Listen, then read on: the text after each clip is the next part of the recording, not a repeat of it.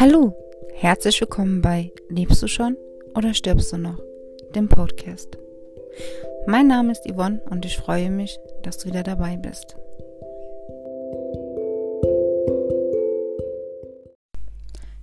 Es war ein bisschen ruhig um mich. Wir hatten Urlaub und ja, es gab auch einiges, was wir um die Ohren hatten und ich musste erstmal ein bisschen wieder zur Ruhe finden.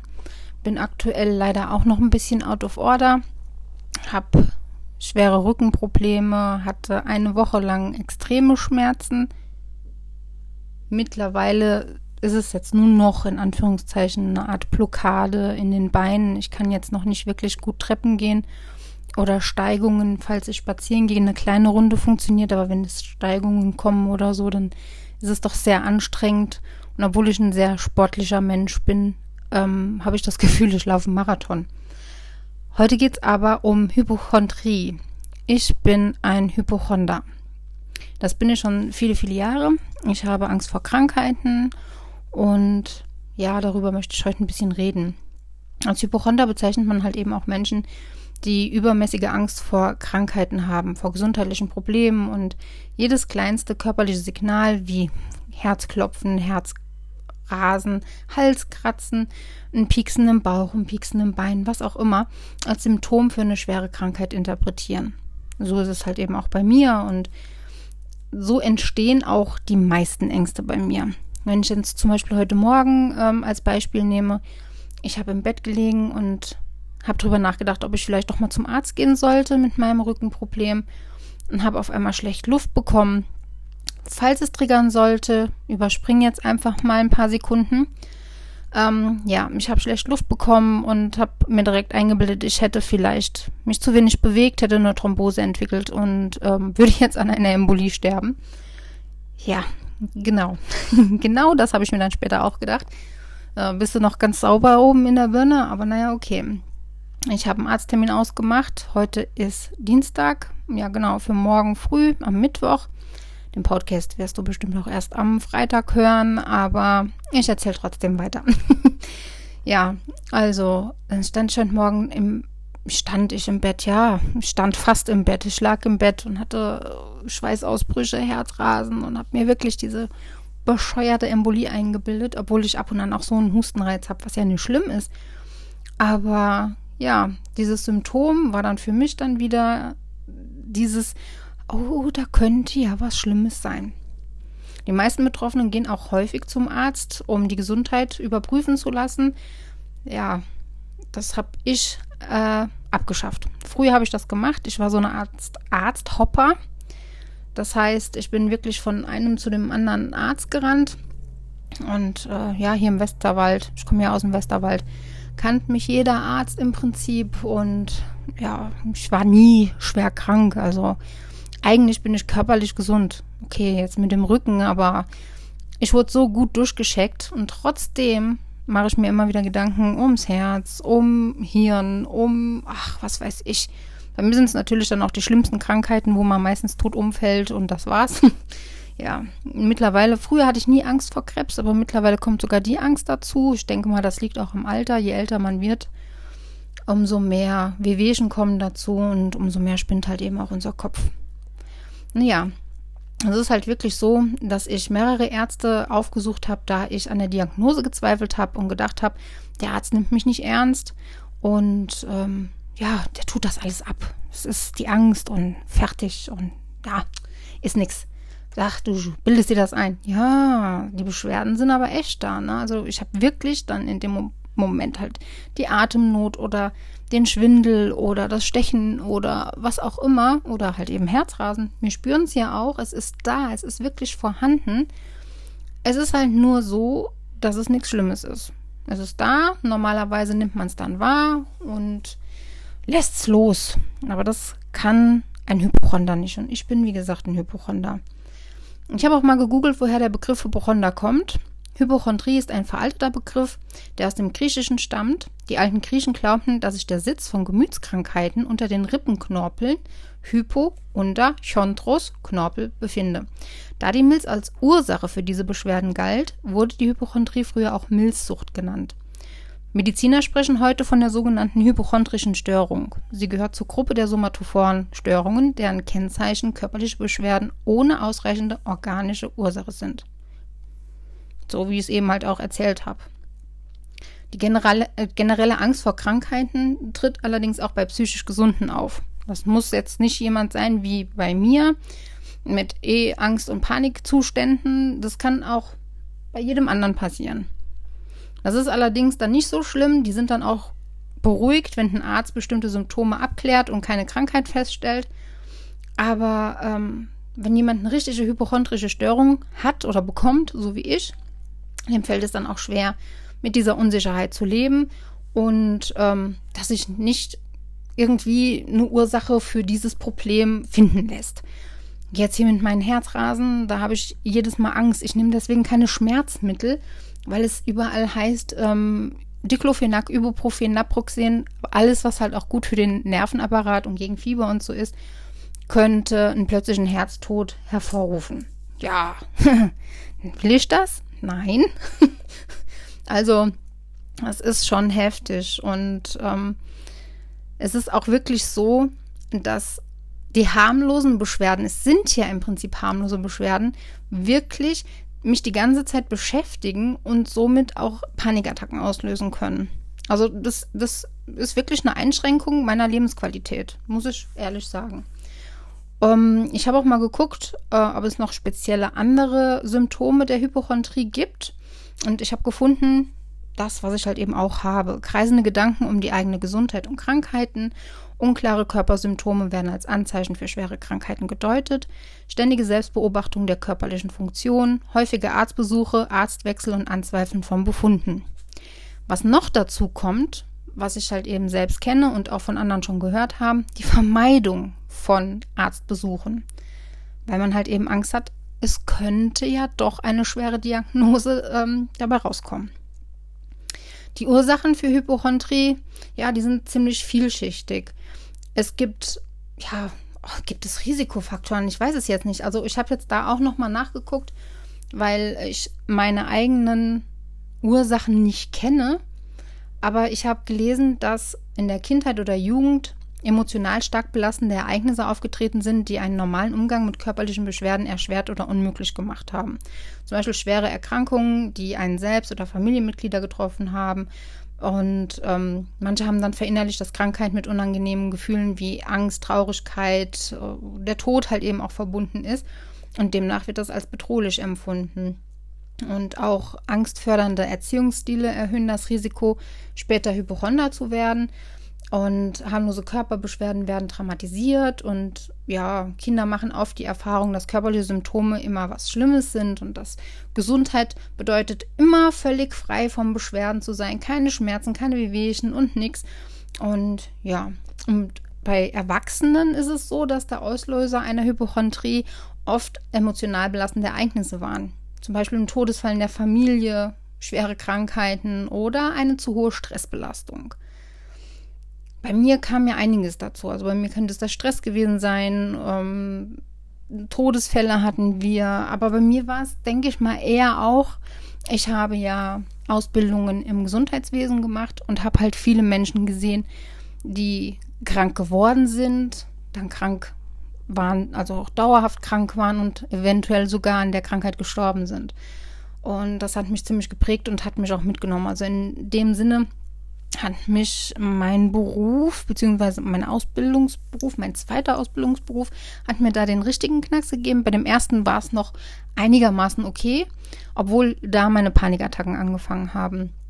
Aber das war nicht der Auslöser. Also das war nicht äh, die Angst vor Krankheiten damals. Äh, das war wieder was ganz anderes. Aber bei meiner zweiten Ausbildung war es heftiger, weil da habe ich gesehen, wie auch junge Leute ähm, in die Praxis kamen, ganz gesund, in dem Sinne gesund, hatten einen gesunden Anschein gemacht und wurden dann untersucht und man hat festgestellt, die hatten Krebs und man hat die halt eben, ja, sterben sehen auf Dauer. Ja, man hat sie dann halt zwischendurch immer mal gesehen, wie sie dann wieder untersucht wurden und wie es denen dann ging und ja, wie sie nach und nach immer abgebaut haben. Und man stellt natürlich auch Fragen Zum Beispiel war eine Patientin da, die hatte eine Embolie. Nee, nee, gar nicht wahr. Die hatte eine Thrombose, so. Und mein Chef hat die ganze Praxis in Aufruhr gebracht. Die Patientin durfte sich auch nicht mehr bewegen und ähm, war ganz, ganz schlimm. Und dann bin ich hin und habe gefragt, was ist denn daran so schlimm? Ich meine, ich war in der Ausbildung und wusste das da auch noch nicht. Und dann sagt er zu mir, ja, das kann passieren, dass ähm, sich die Thrombose löst und durch den Körper wandert. Die Frau einfach mal tief einatmet und tot umfällt, weil ähm, praktisch dieser Thrombus eine Embolie in der Lunge hervorgerufen hat oder auch ein Herzinfarkt oder auch ein Schlaganfall und dass sie daran sterben kann. Ja, das war zum Beispiel das Erste, was ich gesehen habe. Äh, gesehen habe und beigebracht habe, äh, mir beigebracht wurde und was sitzen geblieben ist in meinem Kopf. Und bei jedem Stechen im Bein hatte ich danach Angst, ich könnte eine Thrombose haben. Ähm, später hatte ich einen Fall, da hatte ich einen Patienten, der hat eine, ähm, ein Sintigramm gemacht bekommen und der ganze Körper war voll mit Metastasen, also richtig übersät mit Metastasen. Der ganze Wirbel, die Wirbelsäule, die ganzen Rippen, alle Knochen waren voller Metastasen. Und da habe ich den Vertretungsarzt, weil mein Chef war im Urlaub, habe ich dann gefragt, was denn mit dem Patienten passiert. Und da hat der Arzt gesagt, es kann passieren, dass der sich einfach mal falsch rumdreht und ähm, somit das Genick gebrochen hat. Mhm. Ja, dann hatte ich eine Patientin, ach, die war so süß. Eine ziemlich alte Dame. Und die musste ins MRT ähm, für den Kopf. Und so eine Kopfuntersuchung. Ja, einfach so. Ne? Und die war so lieb und so freundlich und hält mich an meiner Kette fest und sagt mir, ach, so einen Anhänger hatte ich auch mal. Und ich wäre so nett und so freundlich und keine Ahnung und hat ein bisschen mit mir rumgeschäkert. Und dann saß ich da hinterm Bildschirm, als die Untersuchung gelaufen ist. Und ähm, dann haben wir gesehen, dass die arme Frau einen Tumor im Kopf hat, der ungefähr faustgroß war. Das hat mich so mitgenommen, dass ich, ja, wie gesagt, bis heute, wenn ich darüber nachdenke und darüber rede, ein Kloß im Hals habe, weil da war eigentlich klar, dass die Frau halt auch nicht mehr wirklich lange äh, die ihre Zeit hier auf der Erde verbringen darf. Ja, das ist schon übel. Es gibt allerdings auch Therapien für Hypochonder, zum Beispiel Verhaltenstherapie oder spezielles Training zum Stress- oder Problemlösemanagement. Mm, man kann mit Lektüre daran arbeiten. Ähm, ich habe allerdings noch nicht das Passende für mich gefunden. Ich arbeite ja sehr gerne mit Büchern und mit Übungsanleitungen und, und, und. Aber was die Angst vor Krankheiten betrifft, also wirklich die Hypochondrie, habe ich noch nicht das perfekte Mittelchen oder Buch gefunden, was ich gerne vorstellen wollen würde. Das ist ein bisschen schwierig. Ähm, ob Hypochondrie heilbar ist, ist jetzt auch wieder so eine Sache, denn auch trotz einer Therapie oder trotz Übungen oder oder oder kann es sein, dass man immer wieder Rückfälle bekommt. Ich meine, das merkt man ja auch hier bei der normalen Angst. Es geht einem Jahre gut, wie auch bei mir. Und auf einmal gibt es Rückfälle. So Rückfälle, dass man auf einmal, ähm, ja, wie jetzt ich, wie gesagt, morgen Arzttermin. Ich habe Panik, dass der mich zu einem Orthopäden oder so schickt und der Orthopäde ist ein bisschen weiter weg müsste ich hinfahren und da schon wieder Angst vor. ähm, ja. Aber mit der richtigen Behandlung kann es halt gut sein, dass Hypochonder die Ängste ganz gut in den Griff bekommen, dass man wieder am Alltag teilnehmen kann.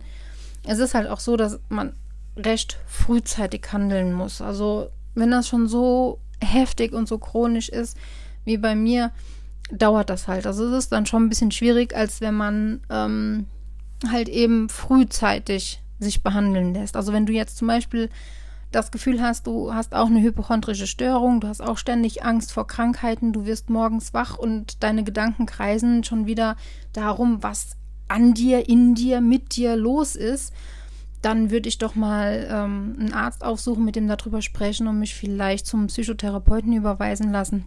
Dann bist du auf jeden Fall noch früh genug dran und ähm, kannst noch dir helfen lassen. so gut es geht.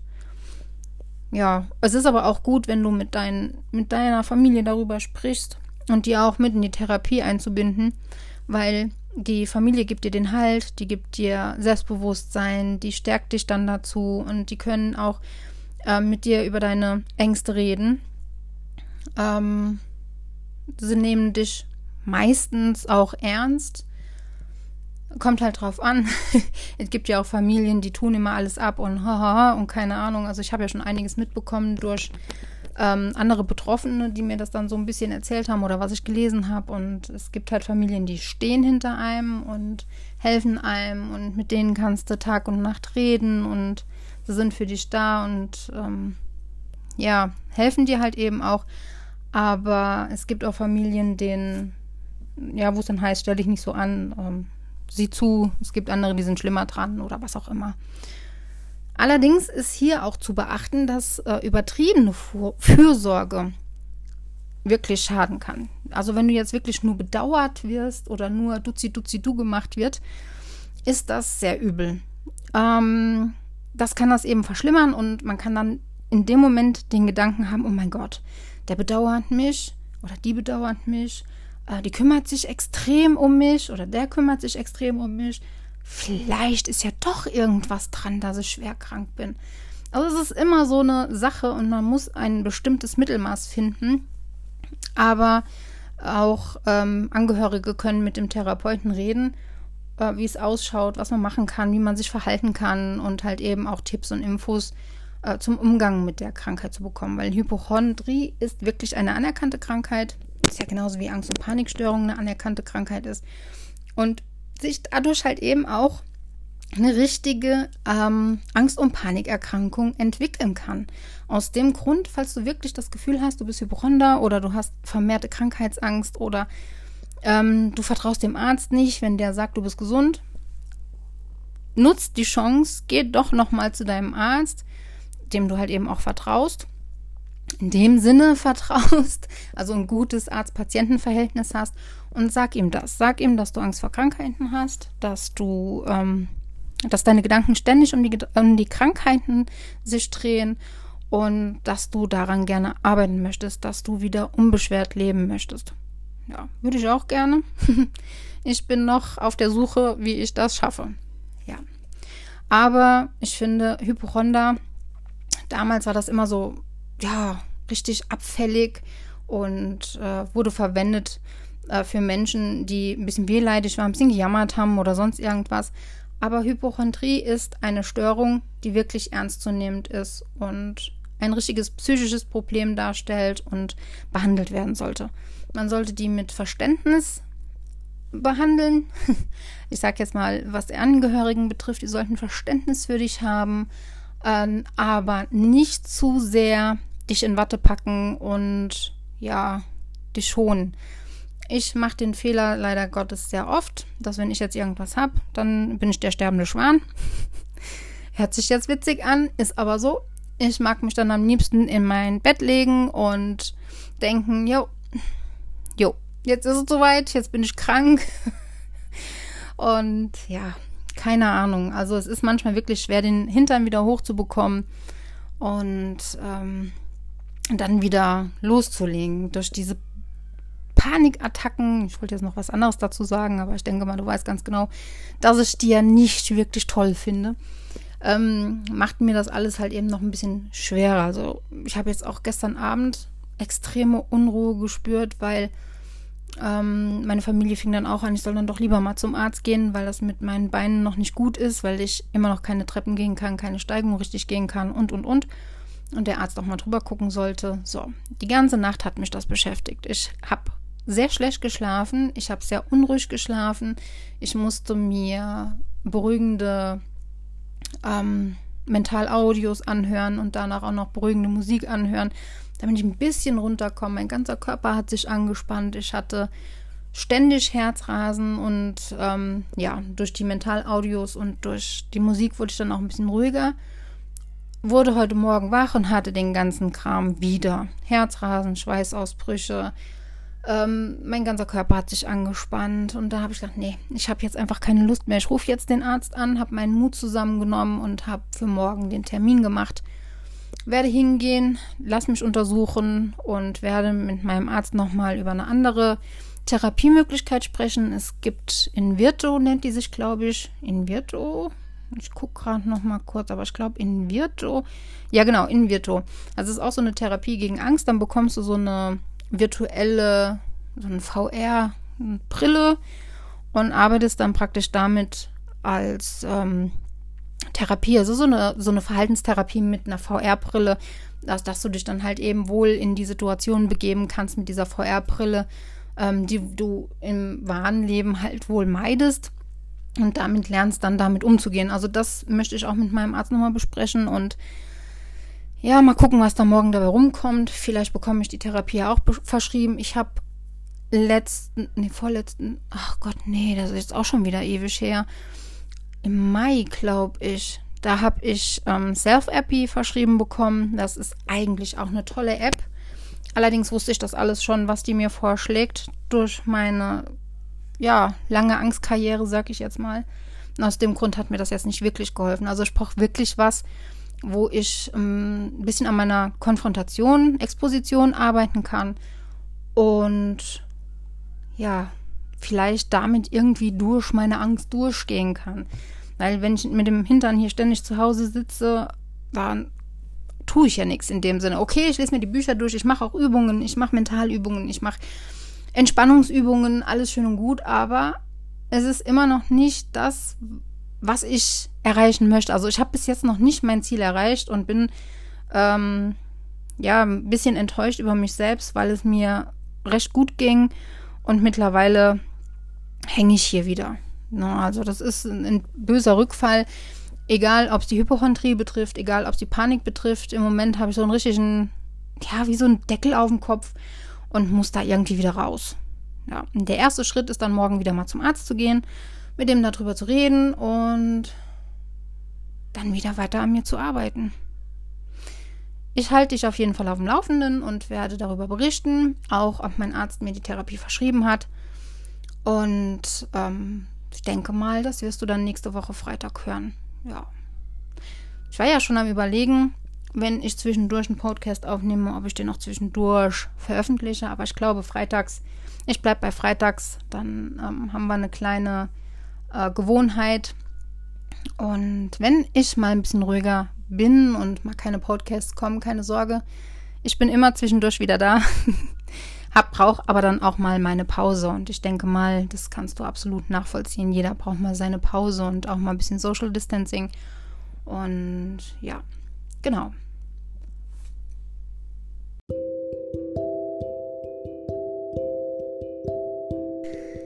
Ja, das war's dann für heute und ich bedanke mich, dass du wieder dabei warst. Würde mich natürlich freuen, wenn du bei der nächsten Folge wieder dabei bist. Und ja, bleib gesund, hab noch einen wunderschönen Tag. Deine Yvonne.